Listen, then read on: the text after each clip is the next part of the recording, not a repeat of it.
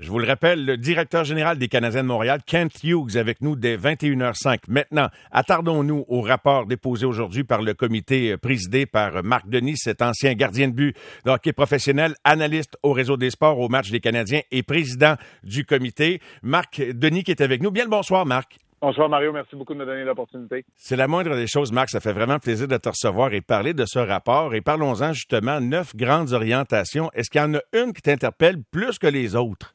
C'est un peu comme me demander de choisir euh, mon favori parmi mes enfants, Mario. Fait que je le ferai peut-être pas nécessairement, mais peut-être pour qu'on y voit plus clair. on avait un mandat, celui d'avoir à cœur le développement du hockey au Québec et de ses athlètes. On avait trois grands, on avait trois cibles, c'est-à-dire plus de joueurs et de joueurs, les garder impliqués, intéressés, motivés, passionnés encore plus longtemps et leur fournir un environnement optimal, un environnement plus sécuritaire. Puis on a eu neuf grandes orientations. À l'intérieur de ces neuf grandes orientations, évidemment, on tente de toucher et de ratisser très large parce que c'était notre mandat. On a évidemment des coups de cœur à travers tout ça, puis il y a des évidences comme celle de faire officiellement du hockey notre sport national. Dans la pratique, le hockey est pas plus important que les autres. On veut pas qu'il soit favorisé ou priorisé, mais dans les mœurs, puis les derniers jours nous l'ont tristement rappelé, dans les mœurs, le hockey, c'est notre sport national. Ben, je suis content que tu euh, prennes euh, cette grande orientation-là dès le début. C'est la toute première, d'ailleurs, du rapport.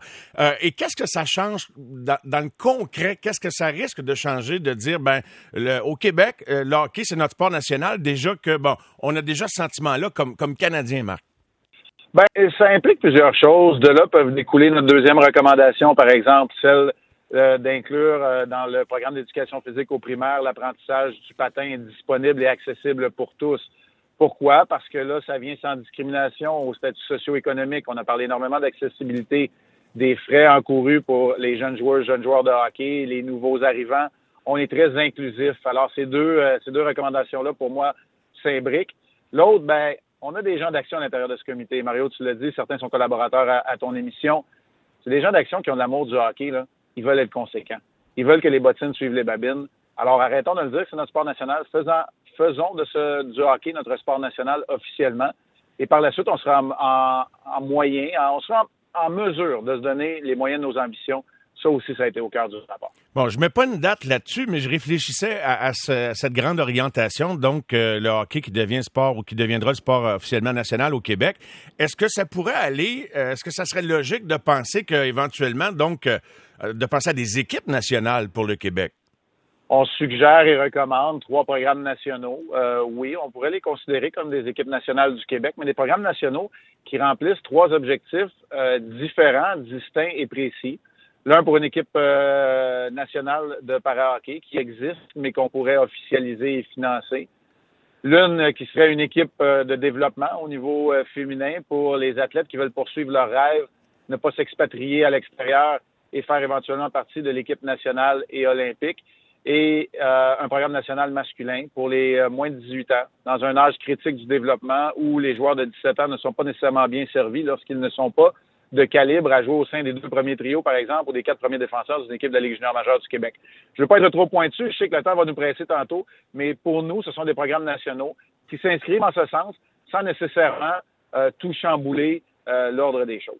Non, et c'est pas de faire de la politique, mais c'est du développement de, de, hockey. Et euh, par exemple, si on parle là des, des, 18 ans et moins, si on applique ça à un programme national, par exemple, là, appelle ça comme tu veux, une équipe Québec, une équipe nationale, en, quoi ça, ça bonifie ce que les jeunes de 18 ans et moins vivent déjà à l'intérieur des programmes canadiens où il y a plus d'équipes, je pense, chez les 18 ans et moins, là?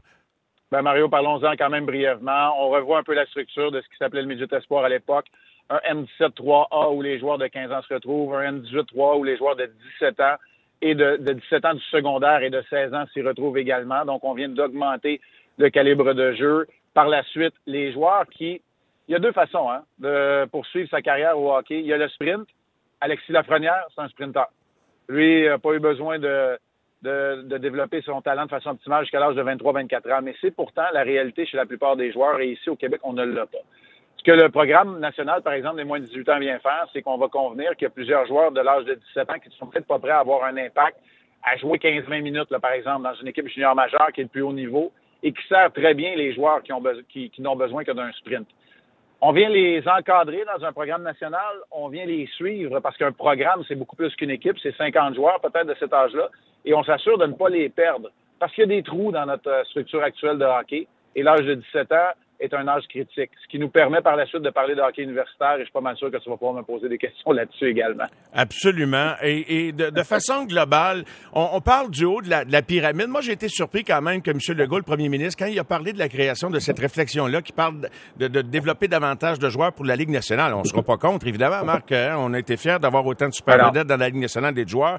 Tant mieux. Mais euh, je veux dire, il faut, il faut est-ce que la base de la pyramide va être au service de produire pour le haut de la pyramide?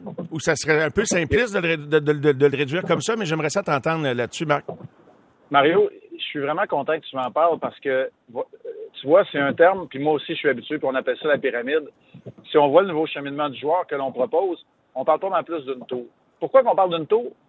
Mario, combien de chums qui jouent dans les ligues des garages encore aujourd'hui? Un maudit paquet. ben oui. Et ça, ben le hockey récréatif, là, ça fait partie de notre, du hockey au Québec. Puis il faut qu'ils soient inclus dans le cheminement du joueur parce qu'on se retrouve tous là. Moi aussi, je joue dans une ligue de garage. C'est ça la réalité. oui. J'ai joué dans la Ligue nationale. Fait qu'on finit tous là. Fait que ça fait partie du cheminement du joueur. Mais à l'intérieur de cette pyramide-là, évidemment, avec une base plus solide. Puis là, lorsqu'on parle d'une base, on parle du niveau initiation.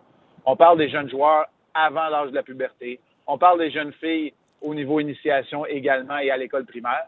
Ben, si on a une base qui est plus solide, que les jeunes ont beaucoup plus de plaisir, ben, évidemment que le bassin va être plus grand et que notre élite va se, va se retrouver à être améliorée aussi. Alors pour ça, pour le comité, et vous savez, on est tous comme le premier ministre. On souhaite qu'il y en ait plus dans la Ligue nationale et dans les équipes nationales, mais ce n'était pas l'objectif de notre comité. On pense que ça peut être une conséquence collatérale positive, cependant, et que peut-être euh, qu'on le verra dans 7 ou dans 10 ans, qu'il y a plus de Québécois grâce à nos recommandations. Du moins, c'est un de nos souhaits. Maintenant, bon, tu parles dans 7 ou 10 ans, c'est intéressant. J'allais justement euh, te demander, puis c'est difficile, mais si on se projette un petit peu, si tu penses ça va prendre combien de temps, Marc, avant qu'on voit les, les, premières mesures, là, sentir l'effet des premières mesures sur le terrain, pour ne pas dire sur la glace, euh, sur nos glaces au Québec? Euh, est-ce que, tu sais, dans, dans, dans un an, on va déjà dire, ah, ça c'est bon, ou, tu sais, c'est plus dans, dans cinq ans qu'on va dire, ah, voilà. La question est tellement pertinente parce qu'on se l'est posée tellement souvent à l'intérieur même du comité. La réalité, là, c'est que depuis depuis quelques minutes, quelques heures, en théorie, notre, notre comité, et en pratique, notre comité est dissous. Alors, qu'est-ce qui va arriver? Comment est-ce que le rapport va vivre après le 22 avril, la date où on l'a déposé, puis après cette journée-ci où il est rendu public? Il ne nous appartient plus au comité. Alors, on voulait s'assurer qu'il y ait une, qu'il y ait une pérennité. Ben, on n'a pas mis d'échéancier parce que tantôt, on va imputer à la Ligue de hockey junior majeur du Québec, aux Canadiens de Montréal, à Hockey Québec surtout, d'appliquer certaines de ces recommandations et de les faire vivre. Elles prendront peut-être un visage légèrement différent en temps et lieu. Mais ce qui est important, c'était pas de mettre d'échéancier. Parce que s'il y a des choses, on parlait tantôt d'une équipe nationale de para-hockey, par exemple. Elle, elle peut voir le jour demain matin. C'est une décision euh, politique, puis c'est pas moi qui vais la prendre, mais le jour qu'on la prend, c'est fait, c'est réglé. Mais d'inclure l'apprentissage du patin au sein de notre programme d'éducation physique primaire, ça va peut-être prendre 5 à 10 ans, je le sais pas. J'ai pas les réponses non plus. Puis, il y a des gros sous d'impliquer là-dedans. Il y a des infrastructures à revoir ben avant de dépenser dans les infrastructures, il faut faire un registre complet. Alors, il y a des choses qui ne coûtent pas beaucoup d'argent qu'on peut faire demain matin. Il y en a d'autres qui sont plus dispendieuses, qui vont peut-être prendre 10 ans à être réalisées. C'est pour ça que c'est important pour nous, alors qu'on n'avait pas le mandat d'établir un échéancier ou encore de, de chiffrer les recommandations. C'est important de prendre notre temps et de savoir que ces recommandations-là peuvent vivre dans le temps aussi. Est-ce que l'idée d'un comité permanent a fait l'objet de conversation parmi vous, Marc? Non, on est tous des gens qui, qui avons des emplois du temps quand même assez chargés, puis euh, on n'a pas été capable de faire déplacer le, nombre d'heures dans une journée à plus que 24 heures. Alors, ça n'a pas fait partie des discussions, mais c'est clair que on le voit à l'intérieur même de certaines recommandations, que ce soit pour euh, une direction du hockey féminin, une direction de la sécurité des officiels, des pouvoirs accrus au sein de Hockey Québec, une direction du hockey, un département du hockey au sein du réseau scolaire euh, étudiant québécois on le voit bien qu'on a besoin de plus de ressources. Absolument. Conférer à Hockey euh, Québec, donc, euh, le pouvoir de, gouverner et de guider l'avenir du hockey québécois. Pour plusieurs, euh, ils se disent, ben, c'est déjà le cas. Il me semble que c'est Hockey Québec qui mène. Puis d'ailleurs, il y a souvent des mésententes entre le terrain, les régions et Hockey Québec. Ça n'a pas toujours été guidé de façon exemplaire. Je sais que Jocelyn Thibault, qui est nouveau directeur général, comment dirais-je, euh, il, est, extrêmement respecté, Jocelyn, mais il reste que, bon, je ne sais pas combien de temps Jocelyn va être là. Et donc, autant de pouvoir à une fédération, il faut s'assurer que la fédération soit bien menée, Marc. Euh, ma réponse à la question, c'est pas combien de temps Jocelyn va être là. Ma réponse, ce serait le plus longtemps possible. J'ai énormément de, respect pour Jocelyn également. Euh, il est devenu un collègue estimé, un ami à travers ce processus, mais en même temps, on faisait pas un rapport pour faire plaisir à Hockey Québec, mais il y a quand même une réalité où la queue brasse le chien parfois à Hockey Québec et où on doit conférer le pouvoir juste, pas le pouvoir absolu, le pouvoir juste de Hockey Québec, d'être capable d'avoir son mot à dire, de faire des certaines choses uniformément, puis de pouvoir gouverner le hockey. Le terrain, là, on en suit. Ce ne sont pas les représentants de Hockey Québec qui vont aller attacher des patins à 6 heures le matin dans un aréna un samedi. On, on, on le sait.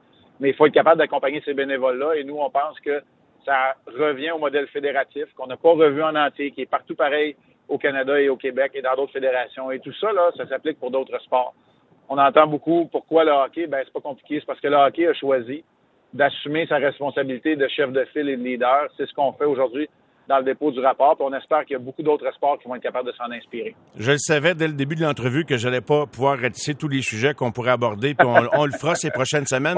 on, pourrait être là des heures. Ah, absolument. puis vous l'avez fait, vous autres, le comité. Fait que, mais je vais d'une dernière. Je sais pas si elle est dans le champ gauche. Ça me semble important. On parle d'ici le hockey au rang de sport national du Québec, plus de pouvoir hockey Québec.